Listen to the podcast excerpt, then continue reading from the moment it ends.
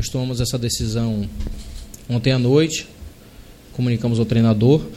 É, o balanço em pouco mais de cinco meses do trabalho de Guto Ferreira aqui no clube, na segunda passagem, a gente avalia como positivo. É, o, um trabalho que começou é, ainda no ano passado, no final do ano passado, né?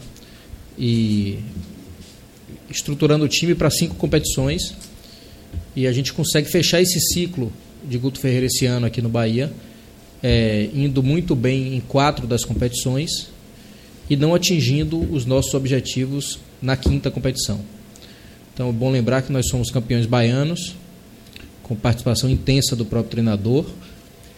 É, estamos na segunda fase da Copa Sul-Americana, estamos na semifinal da Copa do Nordeste e jogamos uma boa primeira partida da Copa do Brasil, é, que ainda tem um segundo jogo muito difícil contra o Vasco.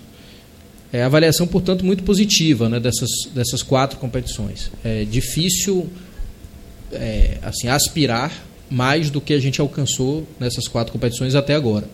Então eu diria que o trabalho do treinador nas quatro competições foi um trabalho muito próximo de 100% do que a gente havia planejado. É, e por que então o desligamento? Né? Porque invariavelmente o Campeonato Brasileiro é o, o das cinco competições é a mais é, importante para o clube, é a mais estratégica, é a que define mais é, de, de, forma mais próxima o, o rendimento do clube, o futuro do clube, isso tudo.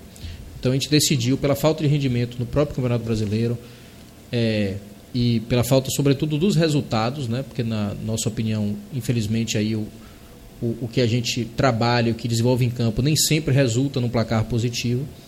E a, a, o desligamento dele é muito em função da falta de resultados no Campeonato Brasileiro. Né? A gente não está satisfeito com o rendimento do time no campeonato e a gente entende que é uma mudança vai ser positiva para o clube, para o time e, para todos. Né? Essa foi a nossa decisão. É, e a gente vai agora partir é, nesse jogo contra o Paraná. O time vai ser comandado pelo auxiliar Claudinho, Cláudio Prates, e a gente parte para a contratação de um novo treinador, que ainda é, deverá naturalmente ser conversado ao longo da semana, perfil, características, primeiros contatos ao longo da semana.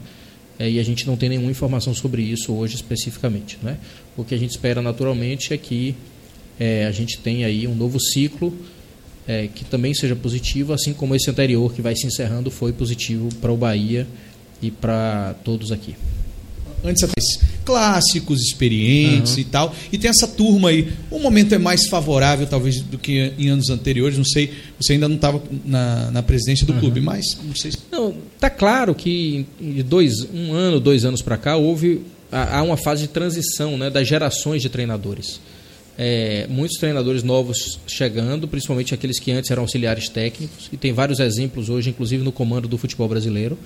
É, no nosso caso, é, a gente a está discutindo mais perfil é, do treinador do que propriamente se, se é de uma geração antiga ou de geração mais nova. Não é? O que a gente quer é um treinador que se, que se encaixe no perfil do clube, independente de pertencer a uma das duas gerações.